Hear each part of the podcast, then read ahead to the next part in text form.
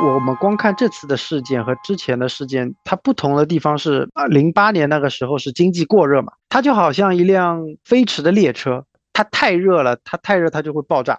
然后这次我们就可以形容是一个飞驰的列车，你踩了一脚急刹车，因为现在我们的紧缩就是一个急刹车嘛，对不对？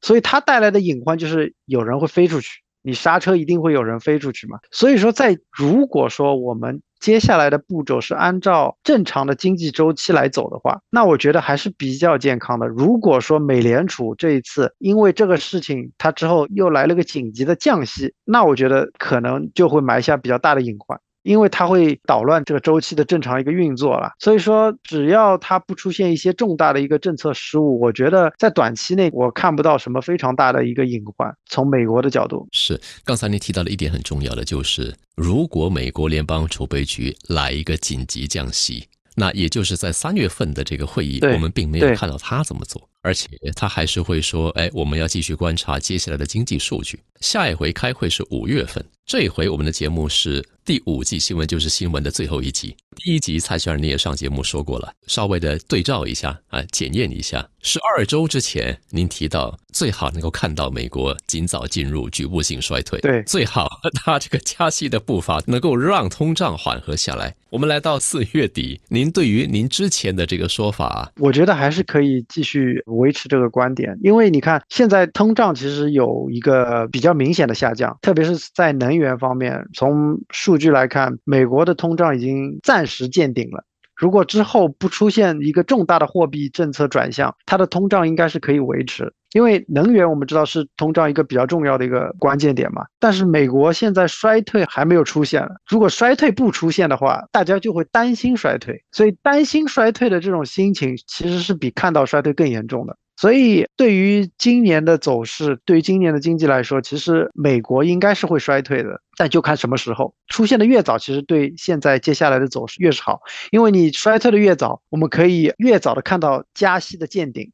OK，我们希望五月是最后一次，因为就像我说，就是利率如果长期处于一个高位，是风险非常大的。这个硅谷银行其实就是因为利率长期处于一个高位，它就带来了一些隐患，所以很多东西我们现在还看不到。如果你再持续一年是维持在这个利率，或者是维持两年这个利率，那一定会有更大的事情发生。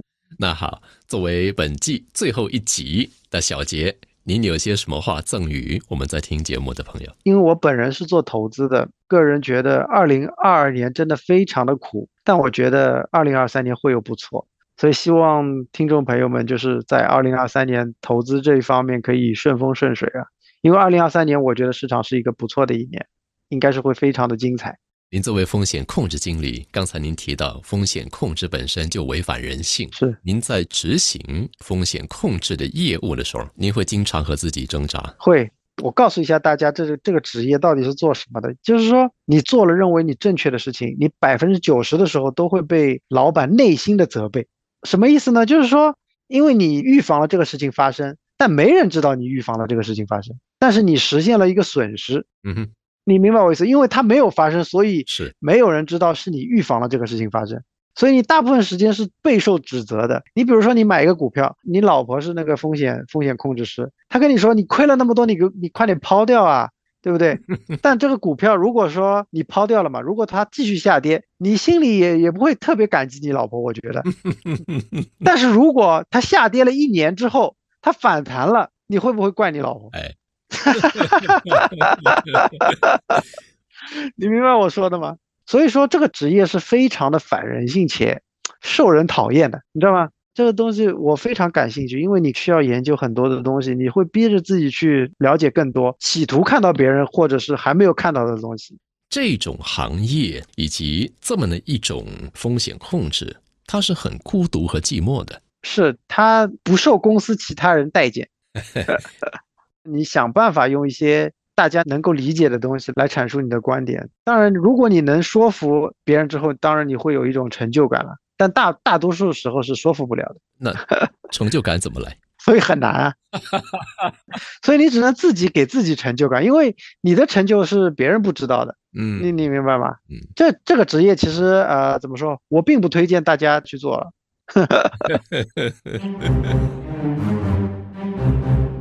本季第一集和最后这集都选择跟经济相关的课题来起头收尾。记住，经济学不只是跟钱财、盈利、亏损有关而已，这是狭隘观点。追本溯源，我们先来看英文的经济学 （economics） 和经济 （economy） 都来自于希腊文单词 oikonomia。这个 oikonomia 是由两个部分组成的，oikos 指的是房子或家，以及 nomos 意思是法律，所以 oikos 加上 normos 就是指家法。oikonomia 被音译成了英文的经济 （economy），而 oikonomia 的英文翻译而非音译，其实是管家，管家的意思。所以，管家和经济学这两个词儿所表达的，其实是非常相近的概念。大多数人向来没有被教育和弄明白的是，诸如教育、生育、交通等其他的议题，其实也是经济的议题。经济不只是跟金钱、税收或商业有关，同时也跟资源的管理有关。这包含了我们所有的资源，例如我们的孩子或者您的孙子。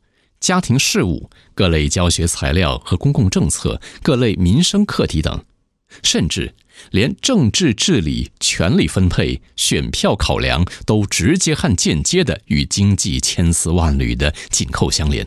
以上所述，我们都要明辨、关心、谨慎打理以及智慧的参与。在古代文化中，管家并不是房子的主人，而是受雇于主人来管理他家里的大小事务，负责分配家里资源，以确保家里不缺食物，钱财使用得当，甚至地面整洁。如有需要，及时修缮房屋，以保持良好的状况。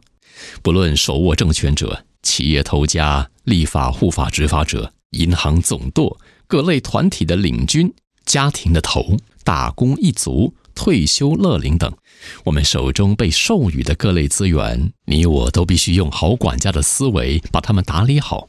我们不轻看他人，也不轻看自己，即便是那一分钱，都要智慧使用并管理。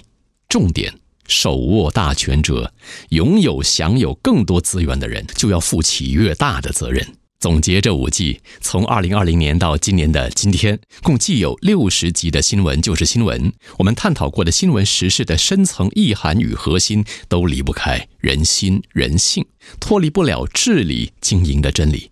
各类课题都是生活生命，是能够在聆听细思之后活出来的。于此，我地聪仅代表新闻就是新闻的团队，感谢您的收听和支持。最后，更精确地说，本节目的潜台词是：新闻不只是新闻。时间已到，该谢幕，该退场了。